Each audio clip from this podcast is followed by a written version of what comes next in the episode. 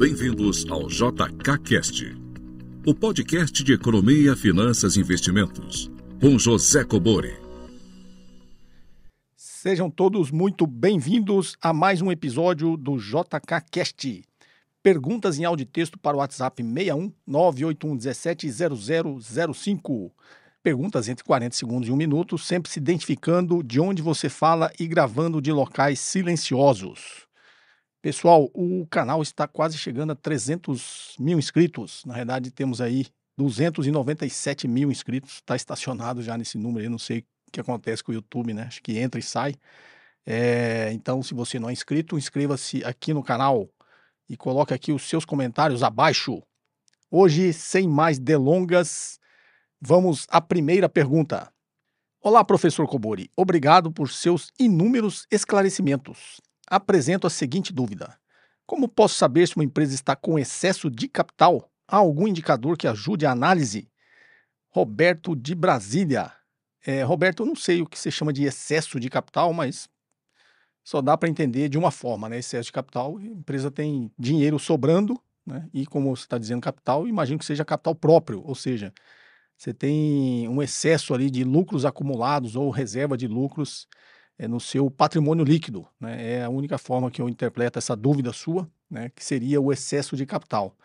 É, e como você identificar se a empresa tem excesso de capital? Na realidade, a empresa, se está ali em lucros é, acumulados, reserva de lucros, esse dinheiro tem que estar tá no ativo em algum lugar. Né? Se ele não for investido em nenhum outro tipo de ativo, ele estará lá no caixa é, ou disponibilidades, né? aplicações financeiras ou caixa e equivalente de caixa. Né? Então, isso seria, digamos, estar tá com excesso de capital. Só que existem vários motivos porque a empresa é, retém o caixa, retém o capital do acionista é, dentro do, da estrutura de capital da empresa. Qual o motivo? Vários motivos de investimentos. Né? É, até porque se não tivesse nenhum motivo, ele distribuiria como forma de dividendos, e aí você não veria ali, digamos, um excesso de capital. Mas, a princípio, quando você olha para o balanço patrimonial de uma empresa, ela vai ter ali quase todas, né, que retém o lucro para reinvestimentos, vai estar tá lá em lucros ou prejuízos acumulados e reserva de lucros. É, e no lado ativo, ele está investido tanto em qualquer conta do ativo, né? Eu falei caixa equivalente de caixa, pode estar tá em, em crédito, contas a receber, pode estar tá em estoques, né? pode estar no ativo circulante ou bens de capital, está lá no imobilizado. É, então a empresa gerou lucro durante aquele exercício, deu um certo nível de lucros, ela decide se vai distribuir esse lucro, se vai distribuir apenas uma parte desse lucro e o resto ela retém na empresa. Se ela não tiver oportunidade de investimentos em novos projetos, ela vai distribuir esse lucro como forma de dividendos. Se ela tiver projetos de investimentos dentro da empresa, ela vai reter uma parte do lucro para reinvestir. É, e aí você teria que ver o relatório de administração da empresa dizendo quais seriam esses projetos aqui no canal tem no podcast, no canal tem vários vários vídeos, vários conteúdos sobre esse assunto, é, sobre dividendos, né? Quando eu falo que às vezes uma empresa que distribui muito dividendos não é um bom sinal e às vezes também empresa que não distribui nenhum dividendo também não é um bom sinal. Você precisa ter uma análise mais criteriosa.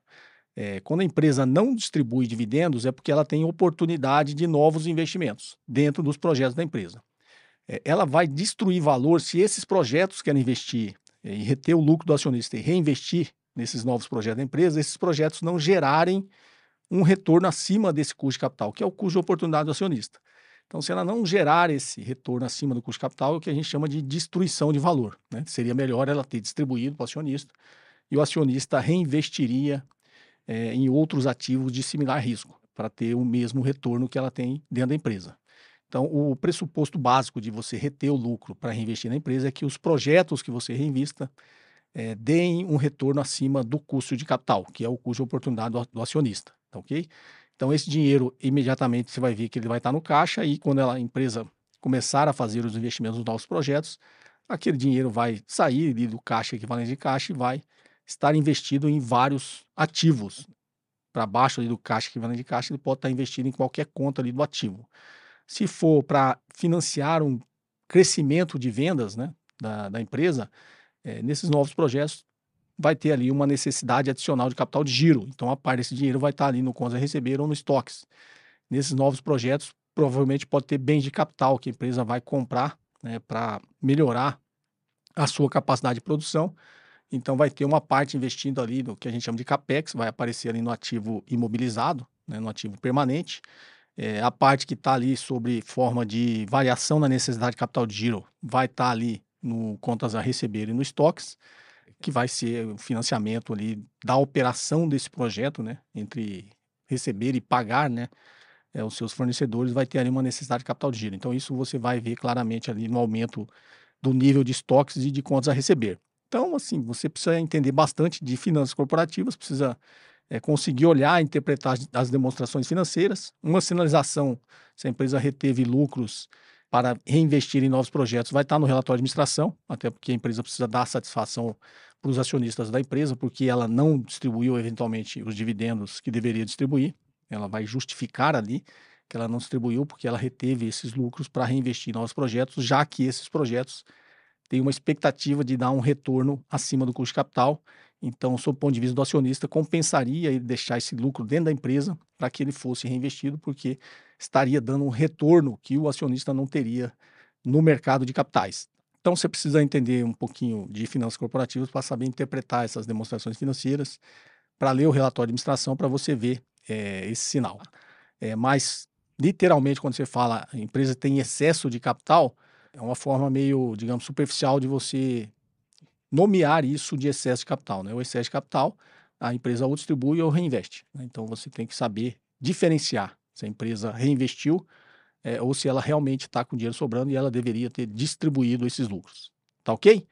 Acho que é mais ou menos essa a resposta que eu poderia dar aqui diante da sua pergunta. Espero ter respondido, espero ter, obviamente, ajudado todos vocês a interpretar um pouquinho melhor esse tipo de dúvida. Vamos aqui então à próxima pergunta. Boa noite, professor José Cubori. Tudo certo? Aqui é o Jonathan Deliberato Salzano, Rio Grande do Sul. Tem um vídeo seu que foi publicado hoje, já faz um tempo, né, falando que o dividendo alto pode ser um mau sinal visto que a empresa não está reinvestindo no próprio negócio e que pode estar em declínio, pois pode perder mercado futuramente. Que tem a ver com a primeira resposta do Roberto, né? a primeira dúvida do Roberto. Mas a dúvida é sobre a Petrobras, que distribui muito dividendos e não vejo ela perder mercado justamente porque ela é um monopólio da área de petróleo no Brasil. Essas empresas maiores dos setores podem tranquilamente pagar altos dividendos sem ter problemas no mercado futuramente? É, não, né? principalmente a Petrobras. Né? Quando você fala, ela é um monopólio, então ela pode distribuir todo o dividendo, que ela não vai perder mercado, é, justamente porque tem um monopólio do mercado. Isso, primeiro, isso não é uma verdade, né? A, a Petrobras já não tem monopólio em muitas áreas, e deve, teria um, um vídeo, aqui tem vídeos aqui que eu falo sobre Petrobras, né? Deveria explicar mais detalhadamente isso.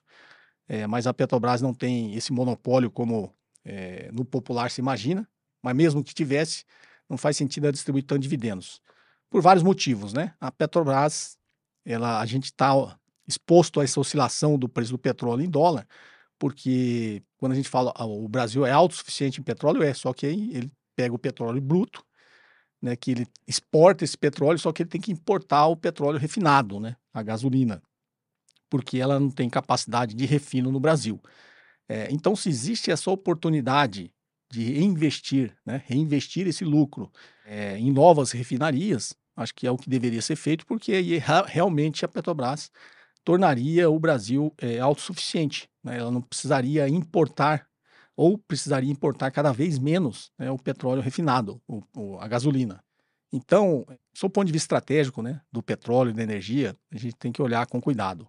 É, a Petrobras, na verdade, está fazendo o inverso. Ela começou um programa de desinvestimentos já há algum tempo, em que ela começou a vender refinarias, ao invés de investir em novas refinarias e torná-las capazes de refinar o petróleo que a Petrobras produz aqui no Brasil, ela fez o inverso, ela começou a desinvestir, começou a vender esses ativos, essas refinarias. E também começou a vender outros ativos, como a BR Distribuidora, que é um grande equívoco, sob o meu ponto de vista, porque a Petrobras tinha a estratégia né, que a gente chamava de do poço ao posto, ou seja, desde extrair o petróleo até vender ele ao consumidor final, era uma cadeia produtiva toda da Petrobras, e ela começou a fazer esses desinvestimentos sobre o argumento, e aí que está a incoerência, sobre o argumento é, que ela precisava desinvestir, ou seja, vender esses ativos, porque ela precisava é, desse dinheiro para reinvestir é, na manutenção dos ativos da Petrobras, dos ativos, obviamente, que ficariam na empresa e reinvestir no, na parte de exploração de petróleo.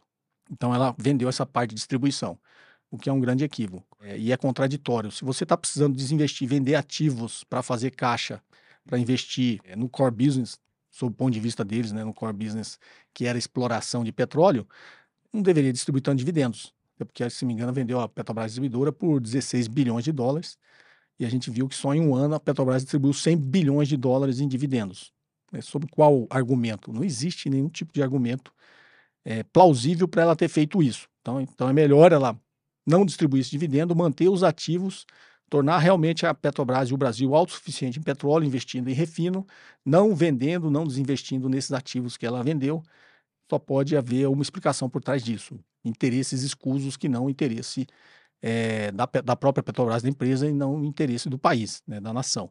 Me parece bastante óbvio que esses dividendos não deveriam ter sido distribuídos nesse volume, até porque é um lucro gerado por uma empresa estatal que é de todos nós, contribuintes.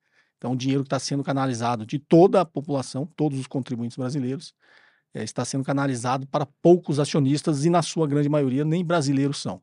Então não faz sentido, né? Tem pessoas que criticam, que falam, mas não conseguem entender, não conseguem ver por dentro, né?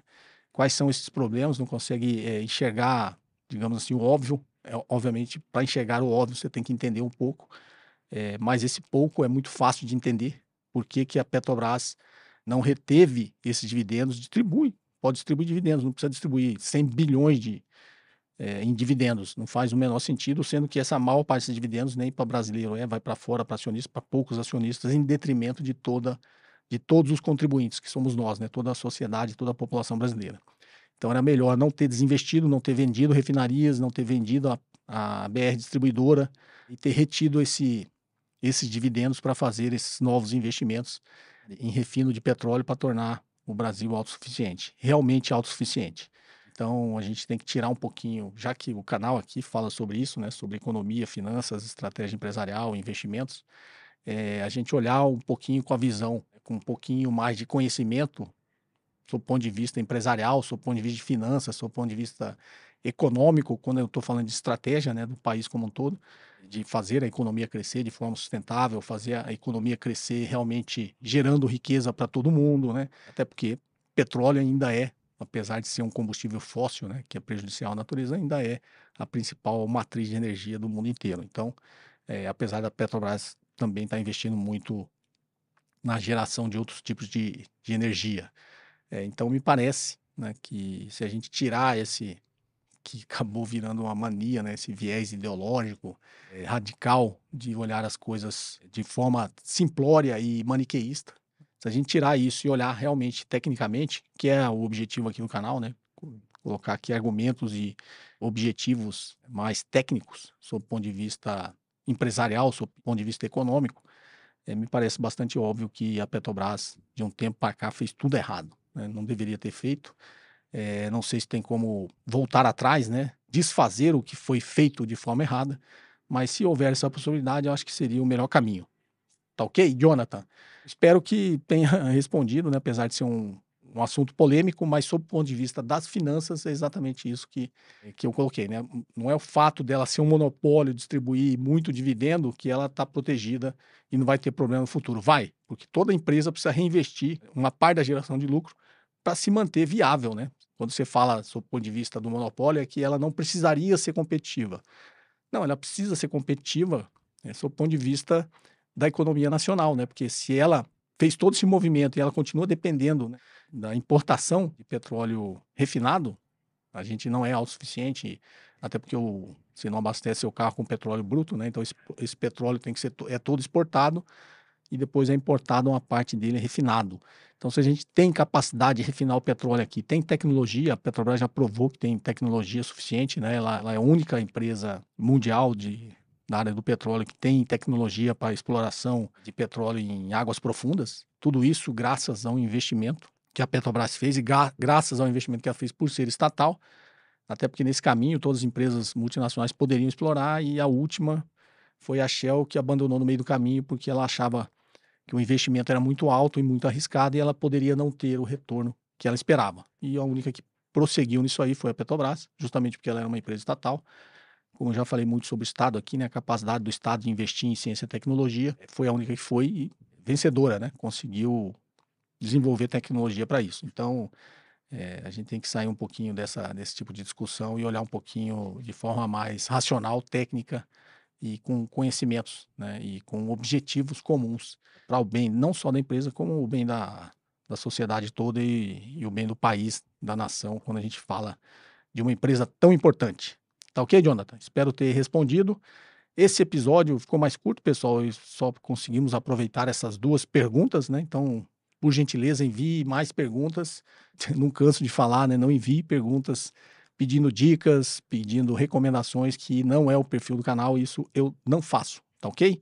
A gente responde aqui perguntas técnicas, conceituais, dando conteúdo aqui para que vocês possam é, elaborar aí a própria visão que vocês têm, não só de economia e finanças, tá ok? Para vocês, como eu digo, a gente tem que pensar pelo conhecimento próprio, né? Não ficar reproduzindo o conhecimento dos outros. Então, eu procuro ser disciplinado nisso, de passar aqui conhecimentos. Obviamente, são conhecimentos que eu adquiri, para que vocês, né, com base nesses conhecimentos, possam aí desenvolver suas próprias ideias, né? Não só sobre, sobre investimentos, mas sobre economia, sobre o ponto de vista aqui até de um objetivo, né, de país, de nação, tá ok? É, e não só ficar repetindo o conhecimento dos outros. Então, quando eu ficar dando dicas, é, vocês vão pegar as dicas e fazer as coisas pela dica que eu dei, ou seja, pelo meu pensamento não pelo de vocês, mesmo com meus recomendações, né?